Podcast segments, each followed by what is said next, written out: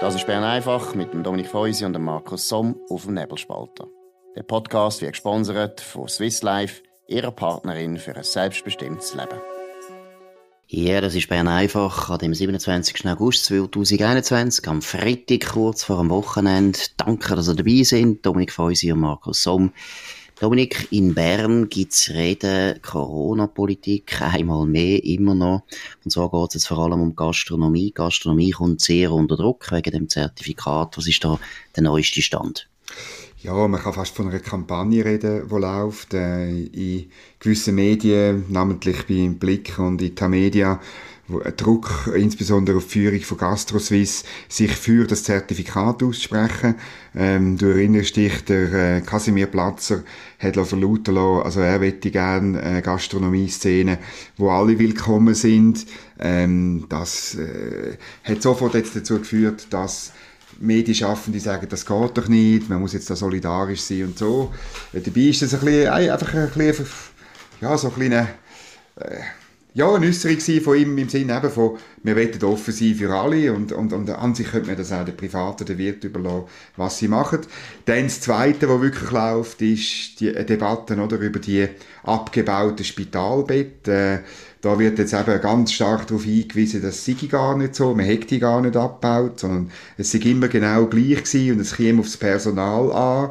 Ähm, man will sozusagen eben die Statistiken ein bisschen schön reden, fällt einem richtig auf.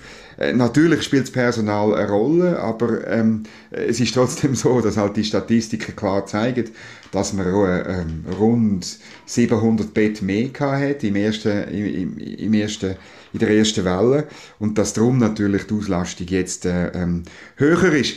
Dann kommen Meldungen rein eben von Spitälern, die Operationen müssen verschieben müssen, die nicht dringlich sind. Ja, das ähm, kann es geben. Ähm, wenn man aber die Auslastung generell anschaut, ist die immer noch nicht wahnsinnig hoch. Sie ist bei 80 Prozent und intensiv Pflegestationen müssen gut ausgelastet sein, wegen der Kosten auch schon. Das ist also gar nicht dramatisch. Oder? Ja. Also du hast es jetzt natürlich so auch aufgezählt, dass man ein bisschen eben den Eindruck bekommt, den wir natürlich auch beide haben, aber ich glaube, es ist schon richtig der Eindruck, oder? Man sieht einfach in den Medien, ist Berichterstattung zu Corona, es geht immer in die gleiche Richtung. Oder? Es geht immer darum, zu dramatisieren. Es geht immer darum, härtere Massnahmen zu legitimieren. Es geht immer darum, die Regierung und besser gesagt Alain Berset in seinen Wünschen zu bestätigen, zu bestärken, ihm eigentlich zu helfen. Also das finde ich ganz, ganz extrem. Also ich meine, es ist ja absolut, ich finde das erste Thema ist ja gut bei der Gastronomie. Ist doch interessant. Erstens, Gastronomie ist offensichtlich nach wie vor eine bürgerliche Branche, also ist für die meisten eher links gefederten Journalisten natürlich gratis. Sie haben gar kein Problem, dieser Branche jetzt einfach das Leben schwer zu machen. Ich meine, warum ist eigentlich der SBB kein Thema? Ich meine, die SBB, der zieht sich eine Stunde lang im Zug auf nächster Nähe mit anderen Leuten. Wieso muss ich kein Zertifikat vorweisen, wenn ich in der SBB meine Zeit verbringe? Finde ich total bemerkenswert. Und es ist natürlich klar, warum das, das kein Thema ist, weil für den Staat, also für die Regierung ist das ein bisschen unangenehm. Der SBB muss er auch zahlen. Defizite äh, sind höher geworden, weil Corona ist ganz, ganz bad News für die SBB. Aber dass es nicht einmal ein Thema ist in den Medien, oder? dass man eigentlich kann sagen, also in der Beiz ist wahrscheinlich die Ansteckungsgefahr durch Geimpfte oder Ungeimpfte viel, viel grösser, äh, viel, viel weniger groß als in der SBB. Das ist schon bemerkenswert. Ja, das finde ich auch. Das ist ähm, einfach nicht, nicht logisch und leuchtet halt viele nicht ein. Ähm, und man argumentiert halt nicht sauber, oder? Ich, ich habe wirklich das Gefühl, es ist so eine, eine Zwängerei auch. Vielleicht noch ein Beispiel mehr. Am Mittwoch ist ja die Zertifikatspflicht in eine Vernehmlassung gegangen. Am Donnerstag macht er Alain Berset mit dem Präsidenten der Gesundheitsdirektoren, Basel-Städter ähm, Lukas Engelberger, Mitte eine Medienkonferenz, wo der dann zusammen mit dem Alain Berset sagt, ja, dass die Mehrheit der Gesundheitsdirektoren sei für die Ausweitung der Zertifikatspflicht. Das ist alles so ein bisschen komisch. Also irgendwie in unserem Land ist doch so, dass man ein bisschen abwartet bei einer Vernehmlassung. Es gibt ja. vielleicht Kantone, die das so sehen, es gibt Serien, die es anders sehen. Man, tut, man macht die ganze Zeit Sachen, wo Leute das Gefühl bekommen, da wird das so ein bisschen auf Vorrat gemainstreamt, würde ich jetzt mal sagen. Ja, das ist absolut so. Es ist das Regime Berse, oder? Da muss man schon sehen, das ist die Kommunikationsabteilung vom Berse, eine von der besten, die wir haben aber eine, die einfach ganz, also rücksichtslos die Interessen von einem Departement vertreten. Und ich finde, als Kanton, als Kanton würde ich mich also bitten lassen.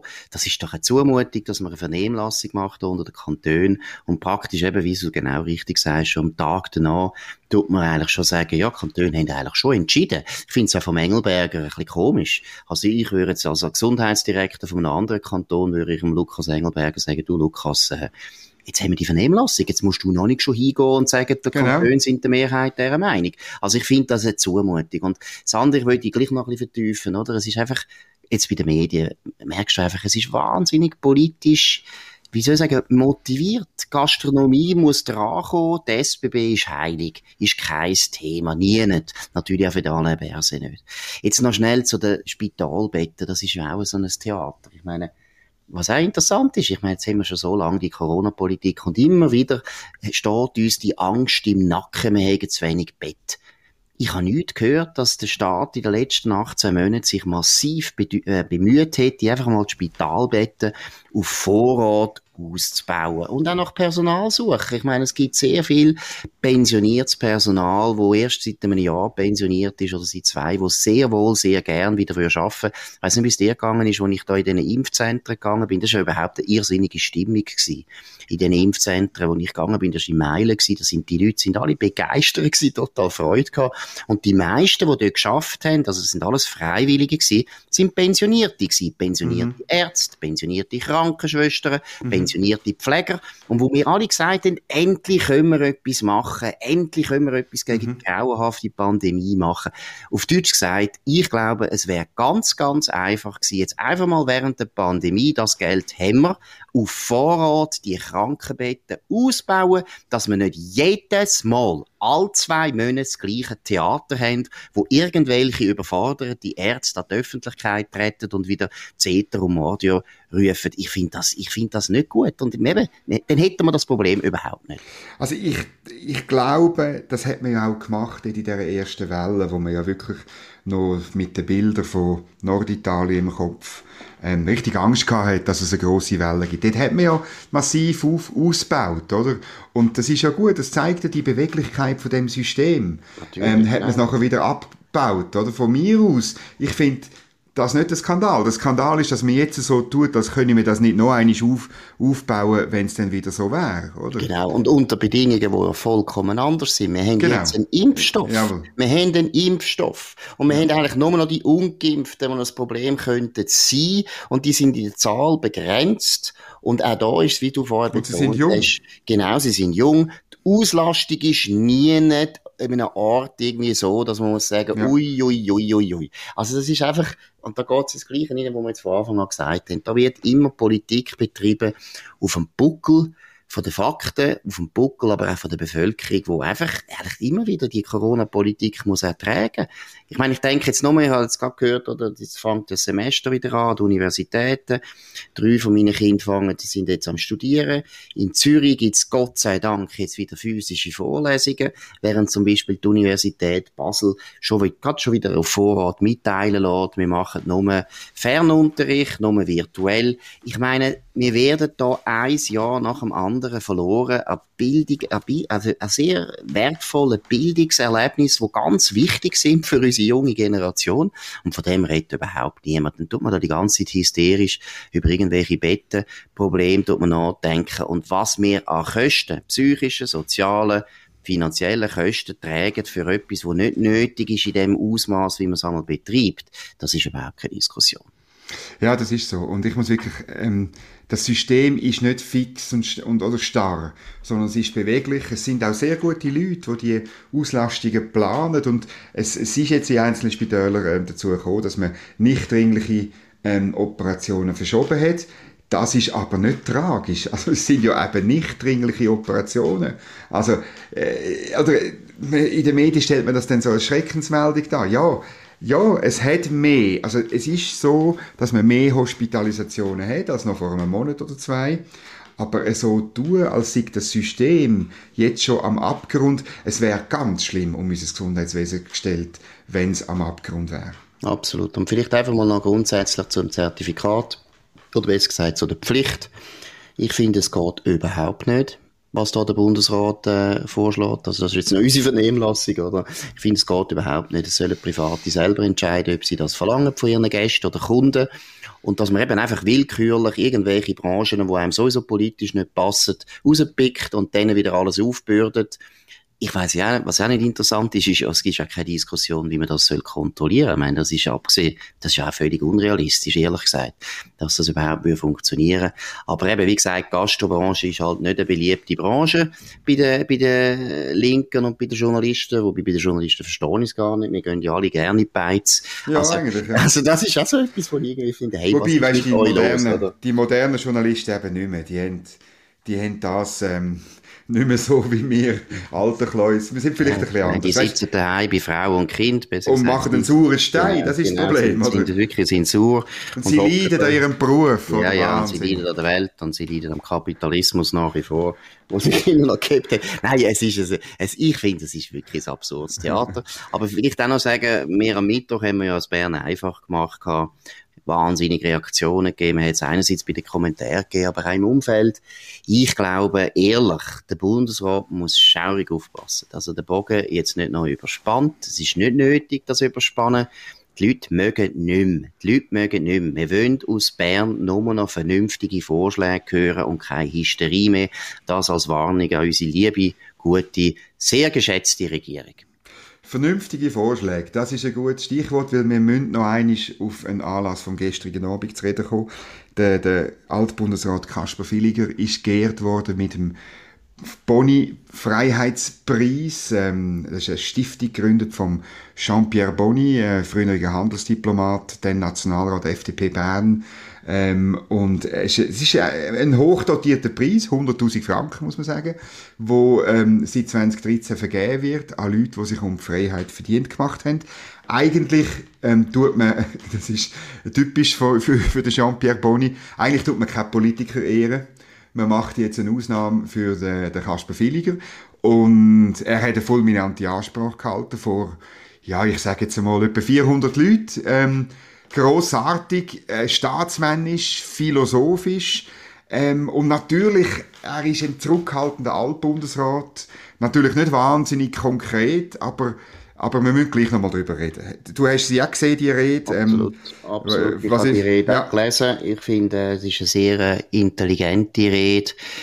Es ist eine Rede, die ein bisschen balsam ist auf die verwundeten liberalen genau. Seelen, die es gibt. Nein, es ist natürlich schon schön, wenn man da sieht, das ist jetzt ein Altbundesrat und der macht sich erstens einmal noch Gedanken. Also, muss man schon heute froh sein, wenn ein Politiker sich Gedanken macht. Ja, und nicht nur ein Interview und, und gibt, oder die anderen. Ja, und dann einfach intelligent und äh, auch mit einem gewissen Bildungsniveau, oder? Das ist mal ganz wichtig. Er kann Leute zitieren und man merkt, er hat es gelesen. Das ist auch ganz schön. Aber nein, aber wirklich auch ein sehr liberaler Geist. Also da muss man auch, kann man auch stolz sein auf die Schweiz. Ich habe dann wirklich gedacht, das ist eben der Grund, warum die Schweiz Erfolg hat, dass wir so viele wirklich gute, liberale Politiker haben, die wissen, was liberal heisst, wo das können ausdeutschen und wo nicht das Gefühl haben, ja, liberal heisst einfach, wir sind alle lieb miteinander und wir sind nett und wir können nicht irgendwie uns anschimpfen. Das ist nicht liberal, sondern wo wirklich eine Ahnung hat, was liberal heisst, oder? Ich meine, zum Beispiel, ich habe da gerade ein paar Sachen rausgestrichen, wo er gesagt hat, wo man muss sagen, das ist einfach gut, oder? Er sagt zum Beispiel, aber der eigentliche Motor dieses Prozesses und damit meint er die Schaffung von Wohlstand. Und das ist ja etwas, was wir alle wichtig finden. Ob links oder rechts, muss man betonen. Da sind wir uns ja wahrscheinlich alle einig, dass niemand will, dass eine Gesellschaft arm ist. Das wollen die Linken nicht und das wollen die Rechten nicht. Aber grüße dann Grüne, grüße die, die Grünen vielleicht, dann ist ja, genau. Ja, genau. aber nachher sagt er, aber der eigentliche Motor dieses Prozess, dieser Prozesse ist die individuelle Freiheit, die damit die Grundlage nicht nur des individuellen Fortschritts, sondern der Fortschritte der Gesellschaft überhaupt ist. Und jetzt kommt's, alles, was in unserer Gesellschaft funktioniert, ist nicht das Ergebnis des genialen Planes einiger kluger Philosophen, Staatsrechtler und Ökonomen, sondern das Ergebnis eines mühsamen Lernprozesses mit zahllosen Irrungen und Wirrungen, der das Wissen unzähliger, für sich allein relativ unwissender Menschen bündelt und damit nutzbar macht. Das ist Hayek im Klartext. Das ist ganz sauberer Hayek, wie das ein Bundesrat gut versteht, aber eben so viele Bundesräte haben wir wahrscheinlich nicht, wo das so gut versteht und dann auch so ausdrückt. Also ich muss wirklich sagen, grosses Lob, Kompliment an Kasper Villiger. Das ist einfach, noch, ja. Man muss auch noch sagen, äh, oder ich bin ja nicht sicher, ob so viele FDPler das verstehen und wie wir reagieren, sagen, jawohl, klar, das ist Hayek, der gesagt hat, das große Problem vom Staat ist ja nicht, dass er es nicht gut meint. Me gut meinen tut es immer. Es ist eben ein erkenntnistheoretisches Problem, dass auch wenn du die intelligentesten und gescheitsten Leute zusammenziehst, wie zum Beispiel wie der Corona in Taskforce, oder? Eine Taskforce von den gescheitsten Leuten, von den gescheitsten Ökonomen und Mediziner und so, wird nie so viel Wissen und so viel ähm, Weisheit zusammenbringen, wie ein, ein Wettbewerb von der Ideen, ein Markt von den Gütern, wo Präferenzen, Angebot und Nachfrage aufeinander, wo am Schluss in der Schweiz 8,5 Millionen Leute entscheiden. Und das ist also der große Vorteil der Marktwirtschaft ist eben, dass mehr Wissen, mehr Weisheit, mehr Präferenzen, mehr ähm, Untersuchung von einem Gegenstand einfließt, als in jeder Staatswirtschaft nur erst möglich ist. Und das Absolut. ist und Absolut. das möchte ich, ich möchte eben gerne, dass die FDPler die Rede lesen. Also, ja, angefangen beim Thierry Burkhardt, oder? Ja. Wobei der Thierry Burkhardt versteht das noch, das weiß ich. Also das glaube ich auch. Das, dem muss man das auch nicht sagen. Aber, aber ich weiß sehr jemand, vielen anderen, oder? Sehr viele anderen. Oder? Ich weiß jemanden, der es sicher nicht versteht. Also ja, das, wer, das ist gestern... Das nehmen, nennen, wer zum Beispiel? Das ist, nein, das ist gestern eben an dem Anlass umgegangen, so auf den Handys hat man sich gezeigt, nämlich ein Interview mit der Sonja Döbeli, jetzt, die kennt wahrscheinlich niemand, das ist die neue Präsidentin vom Luzerner Stadtparlament und die hat der Luzerner Zeitung, und jetzt musst du die rasch heben, hat sie gesagt, die Grünen sind unser, unser Lieblingspartner. Also wie sie sagt, oder? Also mit den Grünen müssen wir am, am engsten zusammenarbeiten. Oder ich meine, dort da kommt man auf Erbarmen eben wieder mit Thierry Burkhardt, weil das kann er nicht lösen, die Probleme wahrscheinlich. Ja, das ist so ein Phänomen, wo man vielleicht jetzt in Afghanistan können beobachten, wo der Joe Biden die Taliban darum bittet, dass sie jetzt helfen, dass die Amerikaner sicher können rausgehen können. Also es ist so eine Verliebtheit in Gegner, oder? Man liebt am Schluss die Leute, die einem am meisten bekämpfen, eben die Grünen, die eigentlich alles bekämpfen, was liberal ist. Das muss man jetzt einfach mal deutlich sagen. Die Grünen haben ja mit Grünen eigentlich gar nichts zu tun. Sie sind meiner Meinung nach die grössten Interventionisten und Etatisten, die wir überhaupt haben im Land. Und dass eine FDP äh, das Gefühl hat, mit denen kann man am besten zusammenarbeiten. Oder sagen wir, es ist ja nur eine Stadtpräsidentin oder Präsidentin vom städtischen Parlament, hast du gesagt, gell? Ja. Äh, das ist vielleicht nicht so schlimm, aber es gibt eben sehr viele Freisinnige, die so sind und da gibt es also noch viel Ausbildungsarbeit. Ich würde vorschlagen, dass Thierry Burkhardt fordert den Kasper Villiger auf, er soll Seminar geben für äh, vertrottelte Freisinnige. Das wäre noch gut. Das wäre wirklich noch angenehm. Und zwar Pflicht. Nein, und ich meine, wir meinen, ich habe es jetzt ein bisschen zynisch gesagt, aber es ist wirklich, es ist wirklich wahr. Sehr viele Leute, die in der Politik sind, gerade auf der bürgerlichen Seite, wissen das so ein bisschen Grundsätze von einer bürgerlichen Politik gar nicht. Die haben noch, noch nie ein Buch über so Zeug gelesen. Aufforderung an die, lesen dann wenigstens die Rede und gratulieren dem Kasper Villiger ein Land, das so gute Politiker hat, die so liberal noch das auch ausdrücken können. Und da würde ich jetzt noch schnell einen Bogen schlagen zum eigentlichen Stifter von dem Preis, nämlich der Jean-Pierre Bonny. Das ist ein fantastischer Politiker gewesen, also er lebt immer noch, ist jetzt 90. Und er ist eben auch noch, und das ist wirklich wichtig, der ist Chefbeamter gewesen. Solche Chefbeamte haben wir noch gehabt, die richtig liberal sind und die dafür gesorgt haben, dass ein Staat eben, auch wenn er könnte, sich nicht ausdehnt. Das ist ja auch so etwas Wichtiges. Die Beamte sind ja, in dem Sinn immer Nutznießer von jeder Expansion vom Staat und da braucht man eben liberale Beamte, die auf das verzichten. Der Jean-Pierre Bonny ist einer von denen gewesen.